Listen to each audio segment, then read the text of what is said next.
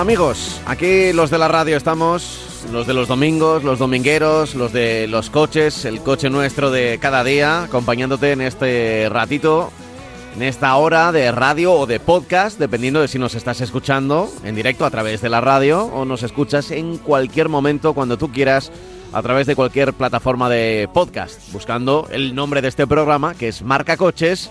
Aquí al micrófono Pablo Juan Arena y a mi lado radiofónicamente hablando como siempre Francis Fernández, que es el que sabe. Hola Francis, muy buenas. Hola, hola, ¿qué tal? ¿Cómo estás? ¿Cómo estás? ¿Cómo ha ido la semana? ¿Bien?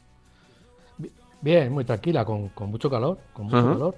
Pero bueno, estamos en, estamos en un domingo que la gente ya estará disfrutando de la operación salida, el puente de mayo, el, el famoso puente de mayo, que también reúne a muchos conductores en la carretera y que bueno, que ahora mismo estamos hemos tenido una semana con, con, muchis- con una temperatura totalmente anormal, pero eso no quita que, que para el futuro, que la semana, esta semana, o la- sobre todo la operación regreso, pues no nos encontremos con problemas en la carretera. Por eso siempre lo decimos y siempre nos gusta recordar que hay que tener mucha precaución al volante cuando salgamos de viaje largo, porque lo que interesa es disfrutar estos días de descanso y sobre todo también regresar. ¿no? Eh, ya digo que, que no sabemos el tiempo, vamos, no sabemos el tiempo. Va a cambiar el tiempo, el tiempo evidentemente eh, ha sido totalmente anormal, entonces es muy probable que con este anticiclón y esa borrasca que tenemos por ahí fijos, pues que nos, nos vengan nuevas lluvias y como suele pasar, que la operación retorno sea esté pasada por agua. Pues como siempre decimos, precaución, precaución al volante en estos movimientos de, de carretera, en este fin de que casi parece, en este fin de semana digo, que parece, casi parece un fin de semana de mayo, ¿eh? parece el puente de mayo en vez del puente de diciembre por las temperaturas, por las altas temperaturas, eh, Sí. que, a ver, son otoñales y estamos en otoño, pero a estas alturas del año todos sabemos que, bueno, en- en- ya metidos en noviembre, pues que, que esto eh, debería debería estar bastante más fresquito, ¿eh? debería estar bastante más fresquito, sobre todo por Sí. las noches, no digo tanto al mediodía, que bueno, pues si te da el sol en una zona soleada, sin un día sin nubes, pues puedes llegar a los 20, 20 y pocos grados, ¿no? Pero claro, es que estamos teniendo a esas horas 25, 26, pero luego no baja la temperatura, no baja demasiado. Así que bueno, eh, ¿qué os voy a contar que no sepáis? Nosotros a lo nuestro que es hablar del mundo de los coches, ya sabéis que tenéis un correo electrónico que es marcacoches@radiomarca.com, marcacoches radiomarca.com y vamos a empezar ya. Y lo hacemos, y lo hacemos, em, bueno, con un menú que tenemos en el día de hoy y con un tema del que vamos a empezar a hablar que precisamente, fíjate, buscando los correos que han llegado en los últimos días, me encuentro por aquí con uno que nos va a dar pie a hablar de lo siguiente. Él lo firma Ernesto y fíjate lo que dice Francis. Buenos días. Hablan ustedes Sí. continuamente eh, que a partir de 2035 no se podrán vender coches de combustión. Pero mi pregunta es, ¿hasta cuándo podrán circular? ¿Un coche de combustión comprado en 2034 no podrá circular en 2036, por ejemplo? Gracias por su respuesta. No, A ver, eh, Vamos. Vamos, vamos a aclarar esto porque, porque es verdad que Sí. la fecha de 2035 se ha puesto eh, en la agenda de, de todos los actores de- del mundo de la automoción, sobre todo los más importantes, lo- los, los constructores, los fabricantes de coches. Y, y claro, hay, hay que ir aclarando. Primero, esta fecha, Francis, la de 2035, recordamos, es Unión Europea. Es, es una decisión, entre comillas, eh, política por los planes que ha habido. Y claro, una vez que lo decide la Unión Europea y teniendo en Europa al máximo, a uno de los mayores fabricantes de coches del mundo, que es Volkswagen, por ejemplo, eh, pues eh, claro, eso te obliga, ¿no? Y si quieren vender todas las marcas coches en Europa, pues parece que está marcando el ritmo la normativa europea, lo cual no está mal, ¿eh? Lo cual no está mal, para empezar. Bueno, eh, está marcando el ritmo de la normativa europea, mm, depende de cómo, porque por ejemplo yo creo que en China mm, estas normas pues ni se consideran, ellos van a hacer rollo, lo mismo que en Estados Unidos. Es decir, que eh, lo que sí es verdad es que, y contestando al oyente, es que evidentemente no. O sea, no va a pasar lo que él dice. No, eh, yo me compro un coche en el 34 y, a partir del 1 de enero del 35 no lo voy a poder utilizar. No, evidentemente eso no va a pasar. Es decir, la política de descarbonización sitúa que lo que se quiere en la Unión Europea es que el, en los, coches que en la descarbonización en el 2050 eh, que sea del 100% en general. En lo que afecta a los turismos, a los turismos y a los coches industriales, pero sobre todo vamos a hablar de turismos, pues para 2030 se quiere bajar la, emisión de CO2 un 55%. Y en el 2035 que esa norma sea del 100%. Pero ojo, estamos hablando de coches fabricados, eh, de, la producción de vehículos, no la utilización de vehículos.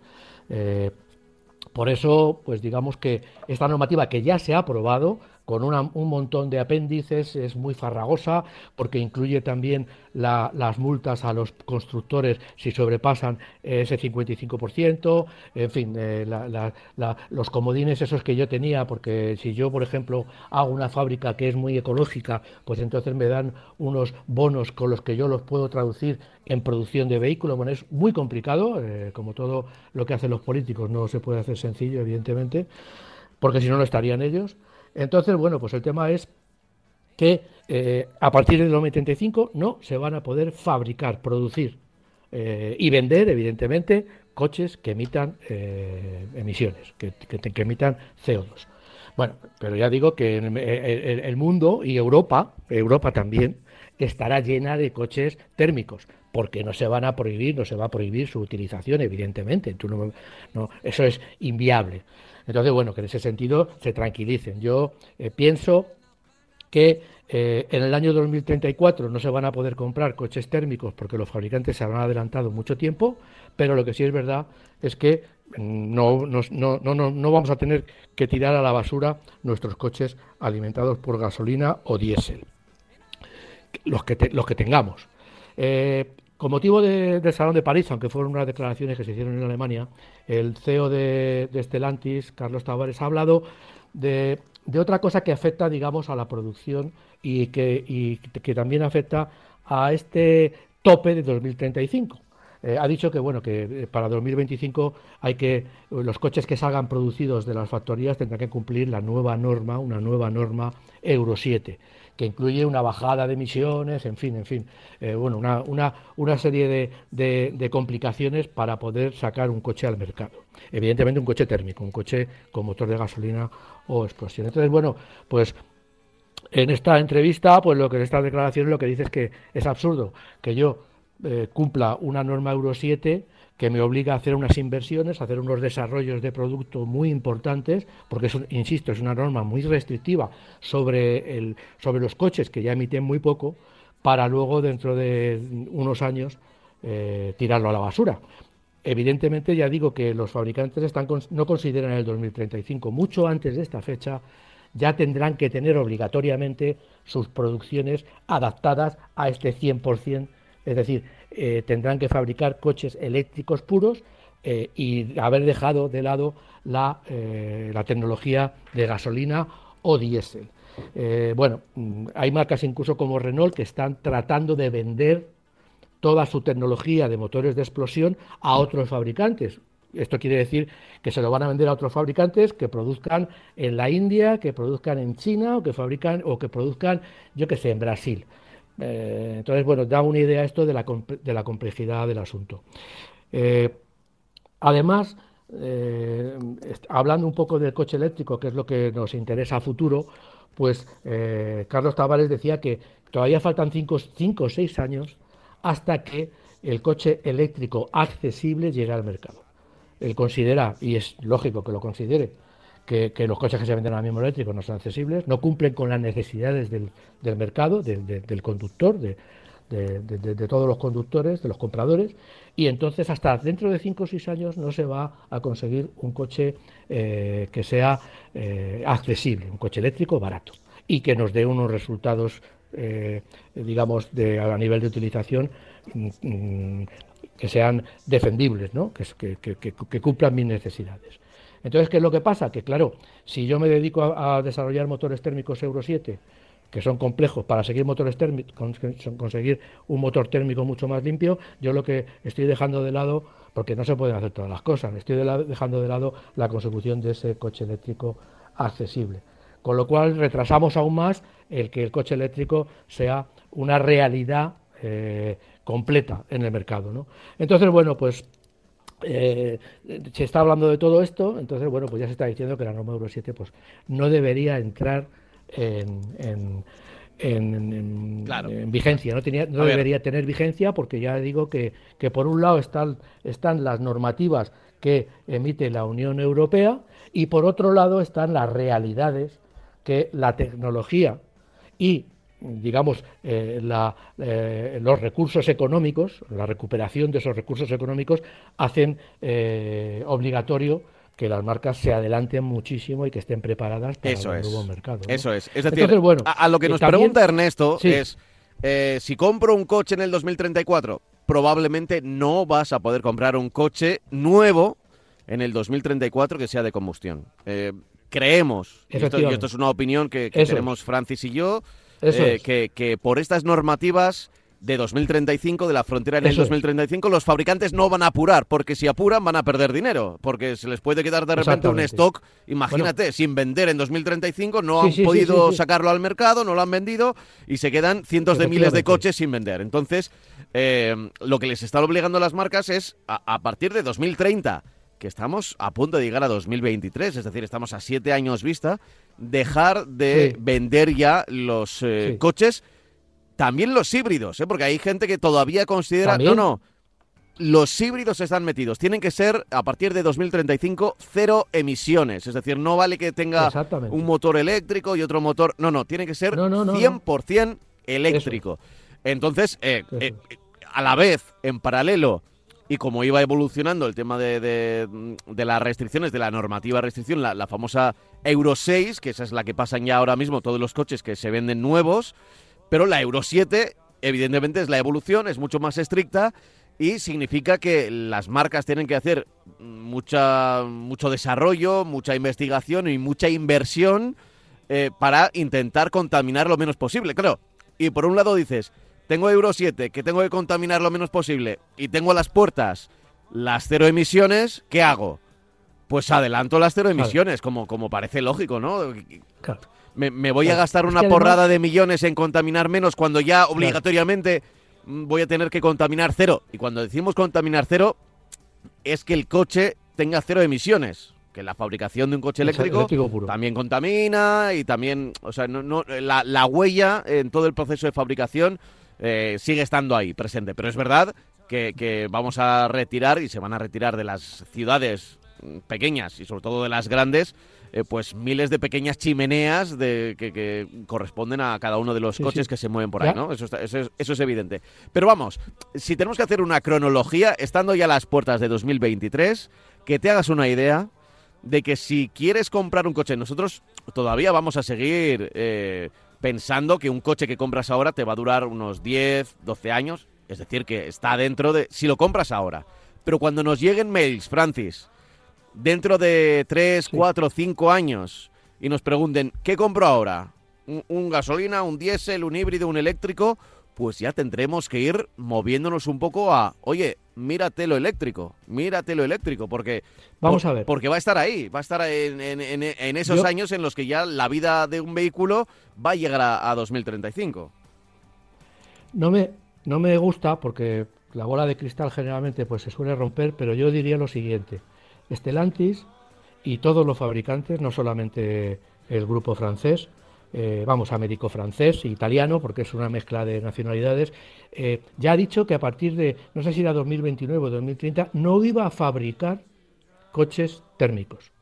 Eso ya lo ha dicho, lo han dicho ya, han puesto esa fecha.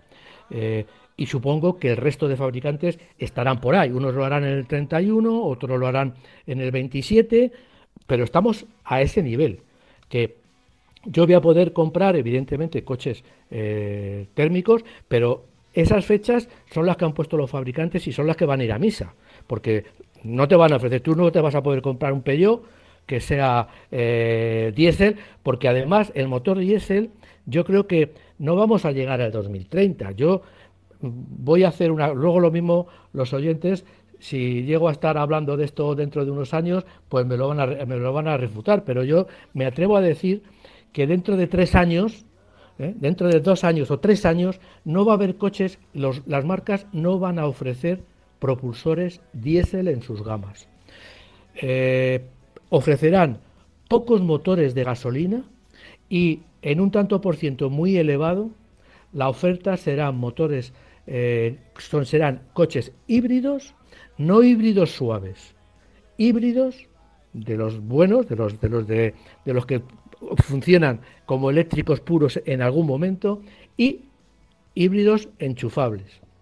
Yo te digo, y eso va a llegar pero muy pronto, muy pronto, muy pronto. Entonces, eh, yo creo que esta es una idea de, que si me voy a comprar un coche de de tres años, seguramente me tendré que comprar un híbrido o un eléctrico puro. Pero también vuelvo a insistir en que eh, Estelantis dice que por lo menos dentro de cinco o seis años no vamos a poder comprar un eléctrico puro asequible y utilizable. Vamos a poder comprar uno de estos pequeños que están vendiendo, eh, eh, un, un, Dacia, eh, bueno, coches de estos que nos van a solucionar el, ir a la ciudad 150, 200, 250 kilómetros, pero no salir de, de los extrarradios de las ciudades. Otra cosa que quería yo situar también es el problema chino. Las marcas chinas están llegando a España, luego si tenemos, tiempo, seguro que lo tenemos, vamos a hablar de una nueva marca china, están llegando a Europa con coches muy competitivos en precio, eléctricos, eh, puros, con lo cual están haciendo una competencia a futuro a todas las marcas europeas. Eh, por eso, eh, Carlos Tavares en esta misma reunión, aparte de hablar de Euro 7 y de decir que bueno que esto es que si no que si la si la Unión Europea está está a favor del automóvil o en contra, porque parece que por las normativas que están llevando a cabo y que están aprobando, pues van en contra del automóvil europeo. Están dejando entrar coches chinos que ya digo que llegan con una ventaja, que son coches que están fabricados y se venden mucho más baratos y están entrando un poco por la puerta de atrás. Entonces, hablaba de los famosos aranceles, eh, aquellos que, se, se, pusieron a los japoneses, aquellos que se pusieron a los coreanos y aquellos que eh, quieren que se ponga a la industria china mm, para proteger la industria europea. Yo, sinceramente, no lo veo mal porque, evidentemente, eh, la industria china puede llegar a monopolizar la industria del automóvil en Europa. No la conocemos mucho, pero ya la vamos conociendo con el producto que está trayendo, un producto además que se está aprovechando de tecnologías muchas, muchas veces europeas, porque ha habido muchas marcas eh, chinas que han comprado eh, a marcas europeas, le hace Volvo, le hace... Entonces, bueno, pues, pues yo entiendo que, que, Carlos Tavares y esté muy eh, preocupado por ese progreso de las marcas chinas que, que, que están llegando poquito a poquito sin hacer mucho ruido, pero que llegan con coches eléctricos y coches eléctricos que tienen un precio competitivo y alta autonomía. Eh, llegará, llegarán. El, mercado va a cambiar en los próximos, en los próximos años eh, y muy fácilmente. Totalmente. Eh, ya, está cambiando, ya hemos visto cómo. A ver, todo el mundo habla de Tesla. Tesla no era una marca de, coches, o no era exclusivamente una marca de coches. entiéndeme, no, no solo Tesla, sino todo el, todo el conglomerado de, eh, de, empresas alrededor, ¿no? Hasta, vamos, de, Elon Musk, eh, que esta semana ya se ha hecho definitivamente con la red social Twitter.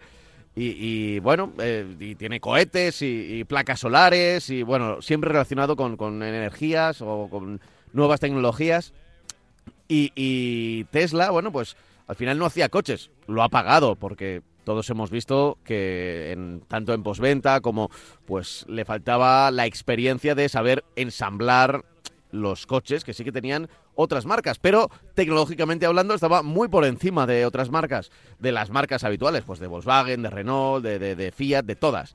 Eh, claro, estas ya se han puesto las pilas, eh, se han puesto las pantallas eh, y poco a poco ya van creando coches ya eléctricos con una tecnología eh, que se puede decir ya parecida a lo que estaba presentando o hacia donde evolucionaba Tesla, pero en paralelo de repente, en un mercado en el que estábamos acostumbrados a tener, como, como las ventas, cuando repasamos las ventas, Francis, pues ahí está Toyota, Nissan, eh, SEAT, eh, Volkswagen, que además pertenecen a tres o cuatro grupos, no más de, de automoción de todo el mundo, Sí, pues de repente van a llegar nuevos actores.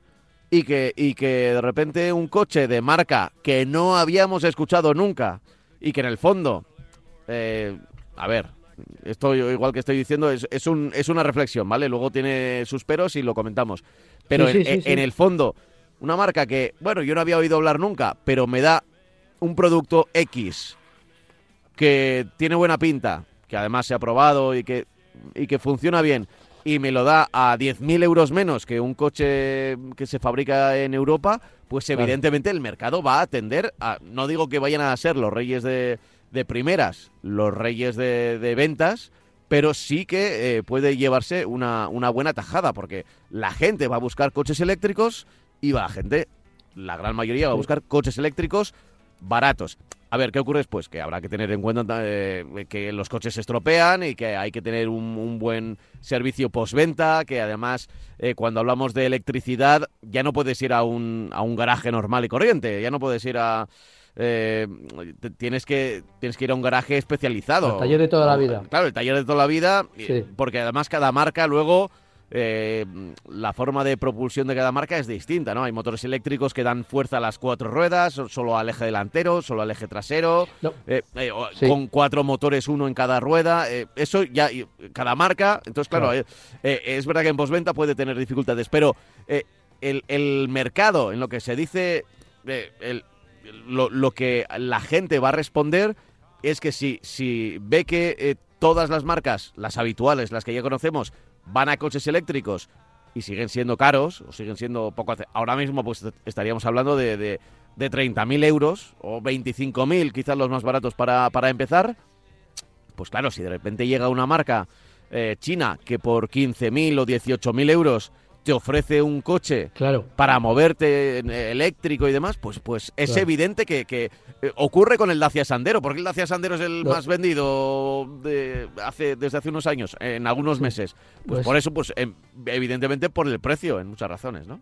En, en gran, en- en gran parte de, de las razones que, que- que da el- el- ese, ese mercado que, que quiere adquirir coches. Veremos. Eh, es muy complejo, ¿eh? Todo, porque voy a insistir en lo, en lo de las calles, ¿no? El 70, el 80, el 85, el 90% del parque móvil español duerme en la calle. ¿Qué hacemos con eso? O sea, de repente en 2040 van a ser todo eléctricos. eh, ¿Cómo vamos a tener todo el mes lo- de septiembre como híbridos enchufables y está en segundo lugar. Yo, yo te digo que el mes, el mes de octubre seguramente llegará al primer lugar. Es decir, a- hay que eh, conseguir un solapamiento entre eh, la, el- la bajada de ventas o la desaparición de coches térmicos y la subida de ventas de los coches eh, eléctricos para no conseguir eh, no, no- no producir un desabastecimiento de coches de la industria europea en el mercado, coches eléctricos o electrificados, porque lo que puede pasar es que por ahí, por eso decían que se nos está metiendo por detrás, que por ahí se metan marcas, marcas chinas, que ya tienen todo hecho y lo único que tienen que hacer es poner el coche en Europa, pueden hacer esfuerzos económicos los que quieran, porque ellos tienen otra, otra realidad en la, en la producción de vehículos a nivel de, empleados, a nivel de costes, a nivel de muchas cosas, y entonces podemos encontrarnos con que el mercado de coches eléctricos esté monopolizado por los coches chinos que han entrado por la puerta de atrás y mientras los europeos pensábamos en qué hacer, no, mira, es que vamos a prohibir los coches térmicos, sí, pero si es que no hay coches eléctricos. Bueno, pues eso es un poco el problema que estamos viviendo en estos momentos, ¿no? Y bueno, y, que, y que yo entiendo que es una patata caliente que tienen eh, los fabricantes, porque los políticos, que son los que dictan estas normas, pues van un poco también a lo suyo. Claro, claro. En fin, eh, mira, hemos dedicado buena parte del, del programa, casi la mitad ya, eh, a hablar de esto. Creo que es importante, ¿eh? porque, porque mm, hay que tenerlo en cuenta. Hay que tenerlo en cuenta. O sea, eh, va a ser el futuro de, de los coches y cuando compramos un coche, eh, lo compramos a... queremos que dure cuanto más mejor, ¿no? Pero a 10 Bueno. años vista, más o Sí. menos. Es verdad que hay gente que, que igual por, por renting, por leasing o por cualquier otro tipo de, de formato de compra, que te digo una cosa, no sería una mala opción, no, No, sería no, una va, mala va, opción porque Que te va. a permitir eh, dentro de dos años saber cómo está la cosa o dentro de Sí, sí. cuatro años saber cómo está la cosa Sí, y poder cambiar eh, de coche. ¿eh? el, el leasing y el, y el renting, estas que- fórmulas de, de pago. Es que tú dices que es una cosa a futuro. Yo digo que es una cosa, es a futuro porque estamos hablando de lo que nos van a, de, de las limitaciones que vamos a tener a nivel de normativa y de la producción de vehículos a futuro, cuando se tengan que cumplir esas normativas. Pero a nivel de usuario, a nivel de usuario ya es una cuestión de presente, por lo que tú dices, porque no es una, o sea, si yo me compro una casa no me compro una casa por un año, porque no sé, o sea, no, me compro una casa, entonces tengo que ver, analizar otra serie de, de aspectos. Y en el caso del automóvil, pues pasa un poco lo mismo.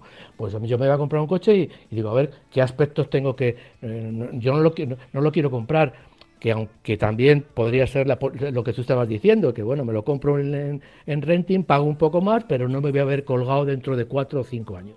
Bueno, es que es una solución. Pero evidentemente para mí pues, está siendo ya una situación de presente que además yo entiendo que está influyendo de una manera negativa, aparte del dinero y aparte de, la- de las posibilidades que tenemos de cambiar de coche, en la venta de vehículos. O sea, porque es, es una... eh, ¿Me lo compro? ¿No me lo compro? ¿Aguanto? ¿No aguanto? Claro, esas son decisiones que están lastrando la venta de vehículos en, e- la actualidad, ahora mismo, a mes, de, a mes de, de- noviembre, ya casi. Entonces, bueno, pues yo creo que eso es muy importante porque...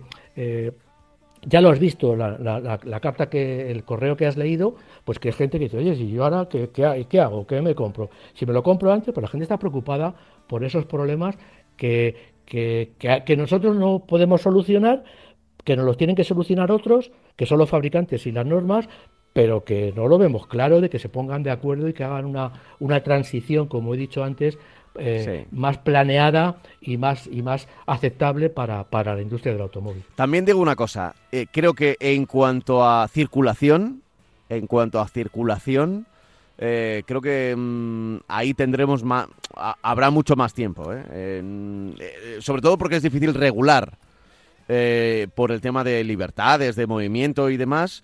eh, mm, incluso a través de la Unión Europea, si hay una normativa, puede que haya una contranormativa o cosas de estas. Bueno, sí. Porque, porque claro, si, si yo tengo un coche y es de gasolina, me lo he comprado, pago los impuestos de circulación, ta, ta, ta, ta, ta, ta, que ya veremos que eso probablemente también cambie cuando se acerque la fecha, pero en, eh, a partir de 2035 me podré seguir moviendo con ese coche. Eso, Seguro, lo, de, lo del movimiento, eh, seguro. lo que va a cambiar y de forma radical va a ser que desde ya, y lo vamos a ir viendo conforme lleguen nuevos modelos, que hablaremos de ellos aquí y demás, eh, vamos a comprobar que eh, van a dejar de haber, como ha dicho Francis, primero motorizaciones diésel y luego Sí. las motorizaciones de gasolina irán, irán también decayendo. Entre otras cosas porque, porque si se pasan de un número X de, de contaminación, tienen que pagar unas multas muy altas. ¿eh? Eso es. que están haciendo rico a Elon Musk para que cumpla, para que compra, para que compre Twitter, eh, porque le compran, digamos, lo que no contaminan los coches Tesla, pues se lo compran las, las marcas que venden coches que contaminan. Más o menos. Bueno, esto sería una forma muy Eso de, también va a de- cambiar. de brocha gorda de explicarlo, pero algo así, algo así. Entonces, eso, eso, eso es verdad que, claro, las marcas eh, van a cambiar y se han dado cuenta que tienen que hacer lo que igual pensaban que tenían que hacer en 20 años, lo tienen que hacer en 5. Pero lo tienen que hacer ya. Y bueno, pues eh, va a ir llegando. Ojalá, como, como dicen desde la industria, y recordabas tú, Francis, al comienzo, eh, llegue el coche eléctrico barato cuanto antes. Porque entendemos que, eh, que, que, a ver, que tiene que tener un precio, es evidente que tiene que, o sea, no, no será gratis, pero no, no puede, no puede costar casi el doble que lo que costaba Yo- comprar un coche ahora. Yo, yo, yo creo, creo que el mercado va por conseguir un coche eléctrico barato, pero la, la consecuencia de eso es conseguir baterías baratas. Esa es la. Y, y- y que tengan mucha densidad, que tengan mucha capacidad de carga. Esa es la base, las baterías. Porque ahora mismo en un coche eléctrico el 50% de su precio o más se va en baterías. Cuestan las baterías. Pues sí, pues sí. En fin, eh, no quiero entretenerme más con este tema. Sé que es importante y por eso lo hemos dedicado el, el tiempo, pero es verdad que podríamos estar eh, hablando de él todo este programa y el siguiente. ¿eh? Y, Seguiremos hablando. Y, además, eh, sí, seguro que alguien, ahora se puede recuperar con los podcasts, recupera algún programa de hace un tiempo, quizás no, no tuviéramos la misma visión. Yo pensé que cuando empezaron a hablar de 2035 eh, eran demasiado optimistas. Yo siempre he apostado a que el, el, mercado va a decidir antes o después cuando, cuando se cambia, ¿no? Las, y las posibilidades que tiene el mercado. Pero, por el momento, esa fecha, la de 2035, es la legal, pero ya advertimos, por todo lo que se está comentando en la industria, que los propios fabricantes lo van a adelantar porque no, no les interesa para nada llegar llegar justos a ese momento, a 2035. Pero bueno, eh, Francis, eh, voy a seguir recomendando a nuestros oyentes que envíen sus eh, correos electrónicos a marcacoches@radiomarca.com pero que tenemos que seguir hablando. Eh, yo no sé si querías añadir algo más del Euro 7, lo hemos incluido en... Eh, vamos con otro tema que es interesante, que es el de las nuevas señalizaciones. Que, mm, eh, a ver, todos tenemos el carnet de conducir o nos hemos sacado el carnet de conducir, aquellos que lo aprobaran en su momento y que se lo sacaran. Pero igual en el código no existían lo que nos vas a contar ahora, Francis. Sí. Esto afecta a la, señalización, horizontal, la que, pintan en las carreteras. Eh, en concreto ya es un tipo de, señalización que se lleva utilizando mucho tiempo en el Reino Unido, por ejemplo. Eh, consiste en añadir unos, como ellos dicen, la Dirección General de Tráfico lo traduce como dientes de dragón, o una línea quebrada que se pinta en ambos lados de la, del, del carril por el que vamos y lo que hace es dar la impresión, nos produce la impresión de que, el carril se estrecha mucho. Si un carril se estrecha, evidentemente nosotros lo que hacemos es reducir la velocidad. Entonces, en ese sentido, pues se pone antes de los pasos de cebra, antes de los semáforos, para que cuando llegue, llegue siempre con menos velocidad y sea mucho más fácil detenerme. Es una señalización que ya llevo viendo yo en las carreteras, en alguna autovía, eh, algún tiempo, que consiste, pero en este caso no es una señalización eh, en dientes de sierra o, línea quebrada, sino que es una línea verde que se pone al lado de la línea blanca y también busca ese mismo eh, fenómeno, esa misma es que yo cuando voy me encuentro una línea verde y parece que el carril es más estrecho, entonces bueno, pues, pues levanto el pie y disminuyo un poco la velocidad. Además también hay una muy interesante que se va, pues se está desarrollando y se va a poner en Madrid, que consiste en tres líneas perpendiculares al carril, eh, pequeñitas, no, ocupan todo el, todo el carril, sino que están en el centro, eh, blancas y una con, con, una amarilla al fondo, y luego una señal circular también con una señal especial en el centro. Esto lo que indica es que estamos entrando en una zona escolar y también lo que pretende es que indicarnos cuando vamos, si no hemos visto la señalización vertical de, peligro niños que, está puesta en todas las zonas escolares, pues vamos a ver, en el suelo la vamos a ver y nos indica que estamos en una zona eh, escolar eh, y que debemos eh, ampliar muchísimo la precaución. Debemos tener muchísima más precaución porque podemos encontrar chavales en la, en la carretera o en la carretera, perdón, en las aceras y en los y en el y en el y en la calle, ¿no? A ver, yo creo que tampoco hace falta aprenderse de nuevo el código ni nada por el estilo, sino que la gente, a ver, es bastante, ¿no? Son señalizaciones bastante lógicas y, casi a veces cuando sales a conducir, si es que conduces en otros países o aunque vayas, eh, yo que sé, en un taxi, eh, son como muy eh, muy fáciles de entender, ¿no? No, no hace falta, no, no, no, va a haber accidentes porque no lo hayas estudiado o nadie escuche este programa eh, y luego se ponga, se ponga a conducir y, se las encuentre de golpe, ¿no? Sobre todo porque esa línea quebrada o los triángulos esos no es que me digan que tengo que reducir la velocidad, me están, me están haciendo, digo, eh, sin yo darme, casi sin yo darme cuenta, me están haciendo que limite la velocidad. Porque claro, si yo veo una, un estrechamiento en un carril, pues voy a reducir, redujo la velocidad. Y si veo una, estas, estas señales, no es que el carril se estreche, pero, pero a mí la impresión que me causa es que el carril es más estrecho, con lo cual yo también reduzco la velocidad. Ya digo que es una, no es una normativa que diga, bueno, usted tiene que reducir la velocidad. No, es que me van a hacer reducir la velocidad casi sin que yo me dé cuenta, que es, entiendo, mucho más seguro porque ya digo, habrá menos incumplimientos de la norma, porque eh, yo llego, veo, la, veo que Carrie se estrecha y, y, automáticamente levanto el pie. Eh, mm, a ver, más cosas que tengo por aquí.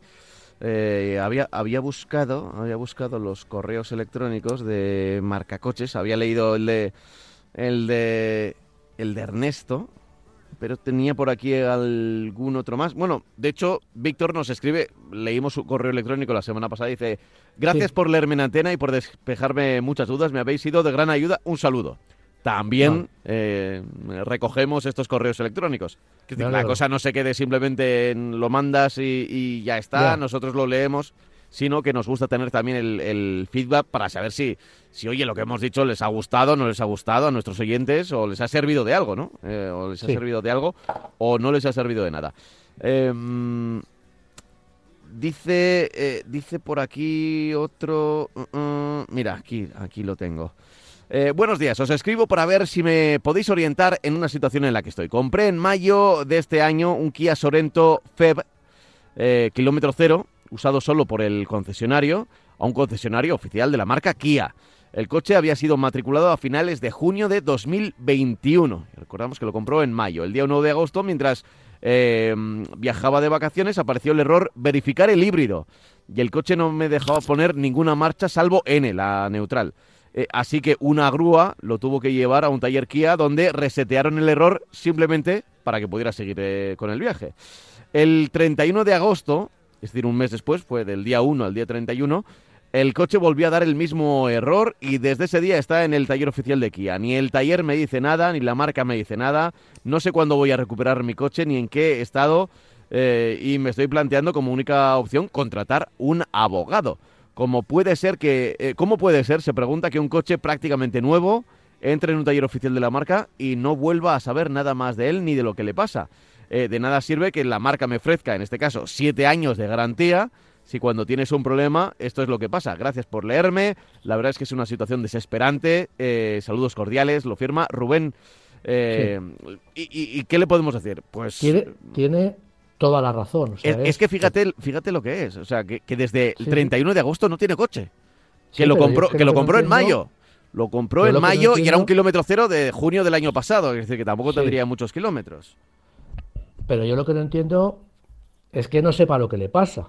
O sea, vamos a ver, eh, yo voy al concesionario y algo me tendrán que decir. Y, después de un mes me tendrán que decir algo. O sea, es que, es que voy a decirlo entre, entre comillas, es que me han sustraído el coche. Porque claro, eh, si yo voy al taller y me dicen, no, es que tiene este problema y estamos esperando esta pieza y no me viene de Corea bueno, pues seguramente me cabraré mucho, mm, les pondré una demanda o lo que sea, pero otra cosa es que yo vaya al taller y que no me digan lo que le pasa al coche. Alguna explicación me tienen que dar después de un mes y medio o dos meses. Entonces sí, evidentemente yo creo que tiene que ir al servicio postventa de, de Kia porque seguramente en este taller le están tomando el pelo y evidentemente eh, eh, a lo mejor no tiene la culpa la marca, sino tiene la culpa el concesionario, que es un concesionario pues que no está preparado para eh, tocar coches tecnológicamente tan avanzados como es un, coche híbrido.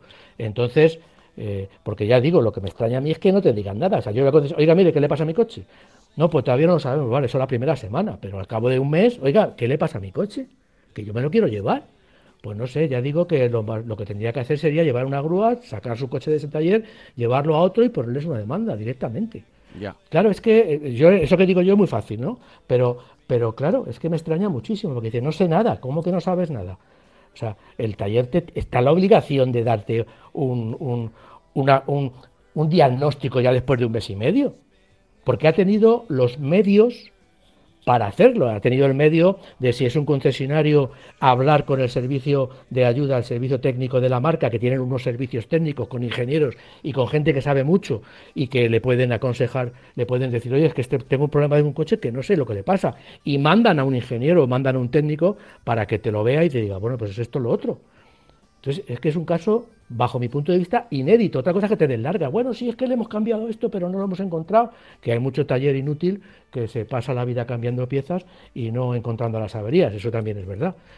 Pero claro, que, que, no me den la razón de lo que le pasa al coche después de dos meses, septiembre, octubre, pues yo, la verdad es que, eh, hombre, yo creo que yo sinceramente, y, y, que me perdone que me oiga, pero yo creo que le están tomando el pelo y que le están sustrayendo, entre comillas, el, el coche, vamos, de alguna manera. Desde, desde luego es un caso, desde luego es un caso muy sangrante sí, sí, de, de, comprar un coche nuevo, encima, claro, en concreto esta, esta marca, Kia, que, que ofrece eh, los siete años de garantía y que nosotros siempre hemos aplaudido porque porque, bueno, pues porque no son los dos legales, sino que va mucho más allá y en, teoría pues te da más confianza. Pero en este caso concreto, pues eh, e, es alucinante, es alucinante lo que Dice que no le funciona el sistema híbrido. Bueno, pues el sistema híbrido tiene un motor eléctrico y tiene una batería y tiene un sistema de gestión, una centralita, por decirlo así.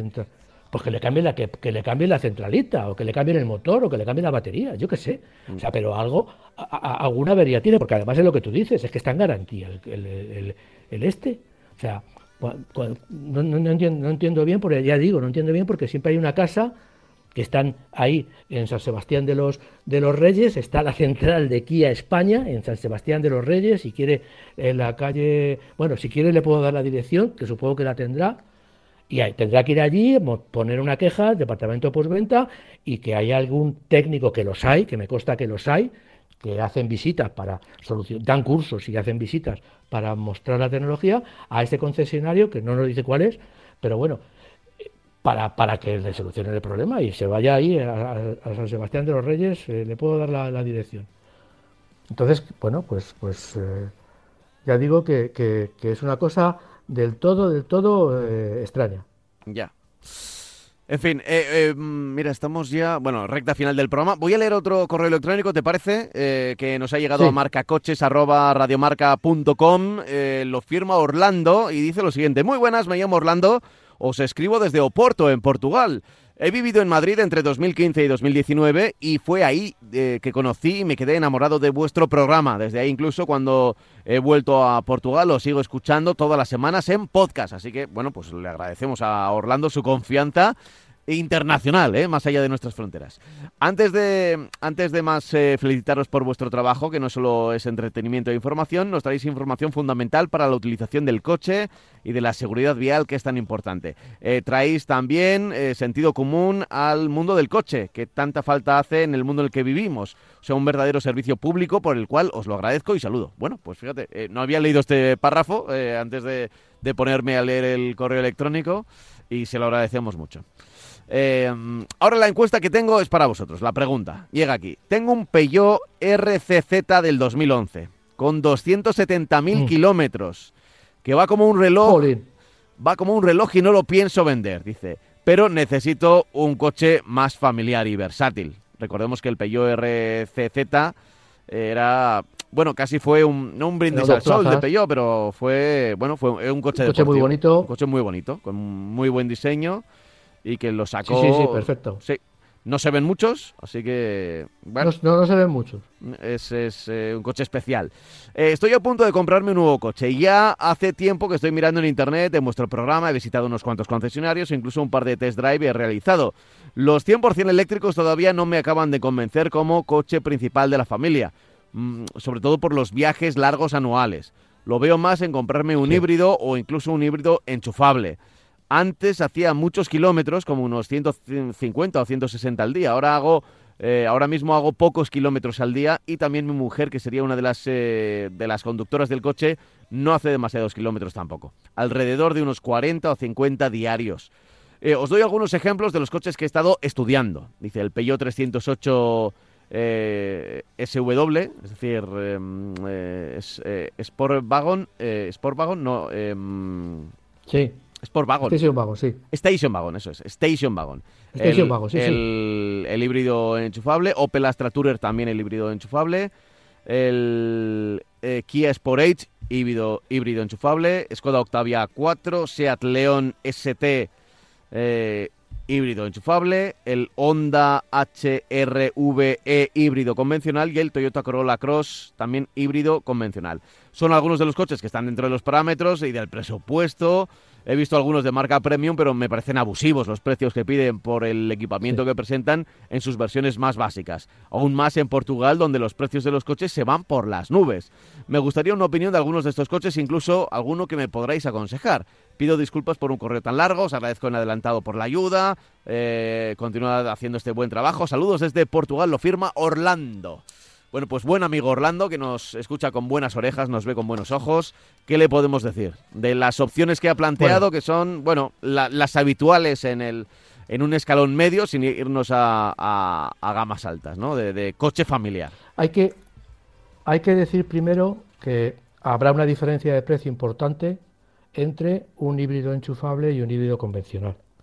Habrá una diferencia importante de precio.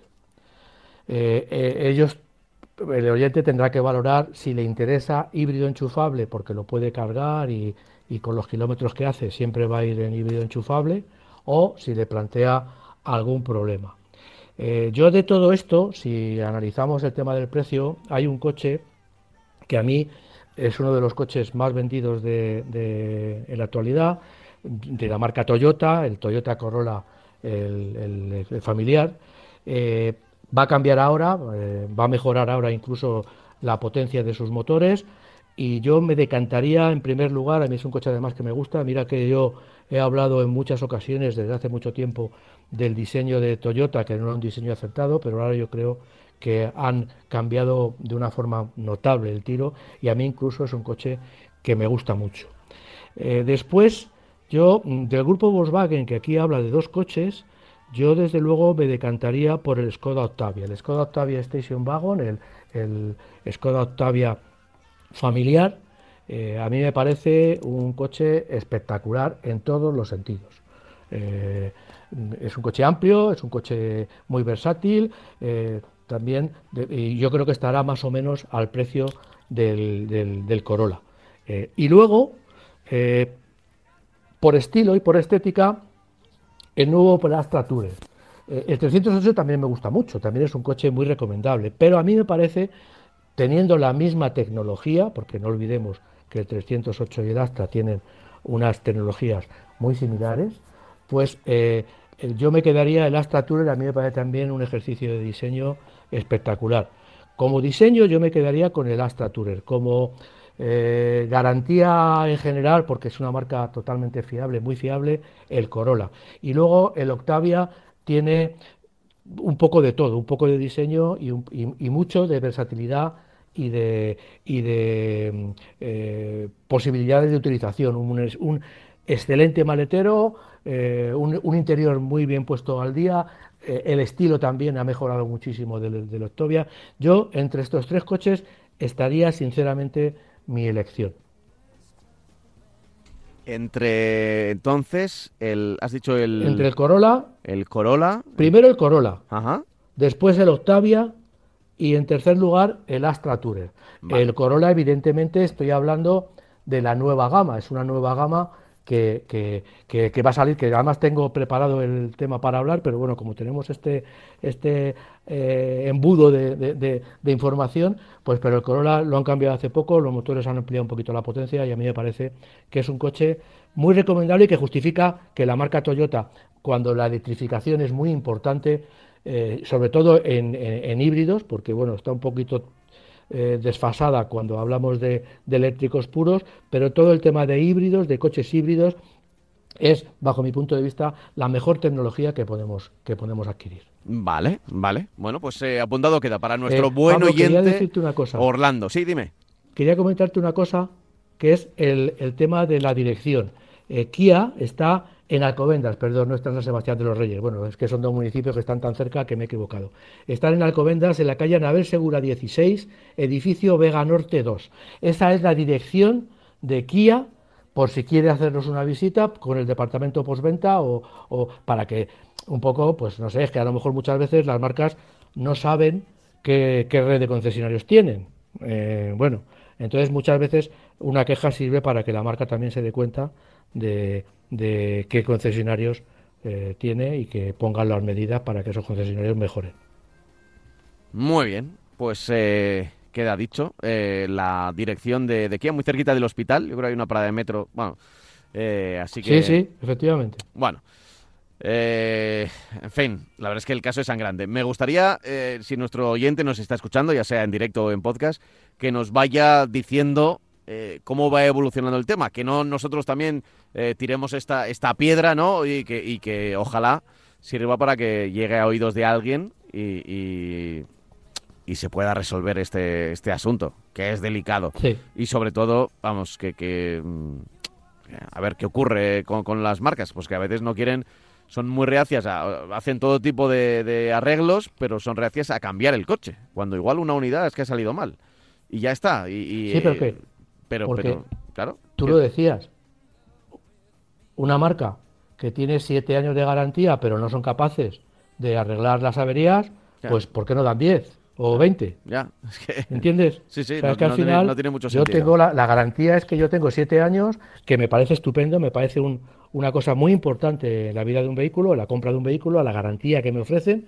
Pero claro, si son capaces de, de cumplir con esa garantía, si no pueden cumplir con esa garantía, y no es un problema de capacidad, porque eh, coges y, y dices, oye, este tío hay que atenderle y hay que cambiarle esto. Y se le cambia, porque está en garantía el coche, punto, es que no hay más. Y, y oye, en los negocios son así, una vez se gana y otra vez se pierde. Y no creo que Kia tenga muchos problemas eh, como este, en el sentido de que sus coches, pues que yo sepa, no tienen eh, una enorme incidencia de averías. Entonces, bueno, pues, pues que la solucionen porque un, un- oyente, iba a decir, un comprador enfadado, pues bueno, pues el, el- el- boca a boca funciona mucho y al final pues llegamos a soluciones, a situaciones que no quiere, que no quiere ni el, ni el comprador ni la marca. Vale. Oye, em, ya está sonando nuestra sintonía de, programa. eh, es, un, es un hecho, esto se acaba. Nos acabamos ya enseguida, en apenas dos minutos. Eh, pero tenías por aquí en el tintero eh, em, Nissan X-Trail, AWay U5, U6. A ver, es un minuto, igual, igual lo podemos eh, seguir Bueno, hablando pues, la semana que viene y, podemos y hablar das si una quieres. primera pincelada.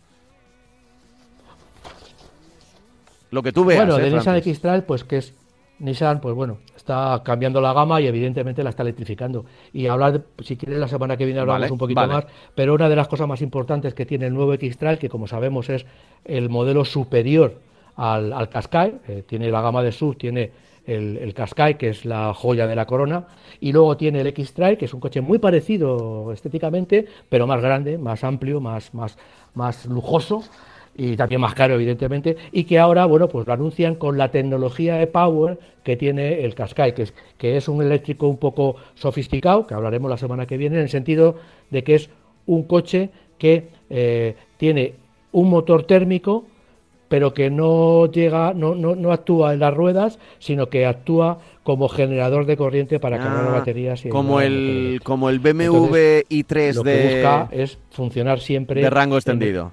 Hmm. El, el BMW i3 de rango como era el BMW también- i3, evidentemente, Sí. efectivamente, Sí, como sí, el, el, el- Range Extender, Eso es. Eso es. Eso es. eso que es. tenía una, un, un motor de moto. Digo tenía porque es un coche que, que ya la gama eléctrica de especial de BMW yo creo que está por desaparecer. Tantas cosas, fíjate, eh, que, que desaparezcan coches eléctricos, que parece que es lo, lo- lo- lo novedoso. También hemos conocido eh, en el Sí, Salón de. París, en las presentaciones, que, que el Twitchy, tanto que lo pedía yo, va a tener una continuación en Renault, pero que no va a llegar hasta 2023 y que no se va a poder comprar al parecer exactamente, sino que va a ser por alquiler. Y ya veremos exactamente la fórmula y el modelo de negocio de Renault. Pero bueno, eh, eh, unos vienen, otros se van y siempre pensando y siempre pensando en la electricidad. Nos, te- nos Sí. tenemos que ir ya, lo tenemos que dejar aquí, Francis. Así que, si te parece, tengo una cita contigo, pero ya la semana que viene, ¿vale? Perfecto. Un abrazo bien fuerte, chao. Eh, voy a recordar a todos los oyentes, eso Venga, sí, hasta luego, Pablo, hasta luego. hasta luego, que tenemos un correo electrónico que es marcacoches arroba radiomarca.com. Marcacoches arroba radiomarca.com. Ahí podéis escribirnos y a Francis lo podéis seguir, por ejemplo, en redes arroba minfofrancis, ¿de acuerdo? La semana que viene, mucho más, mucho más marca coches. No desconectes de Radio Marca, que seguimos siendo la radio del deporte. Chao, chao.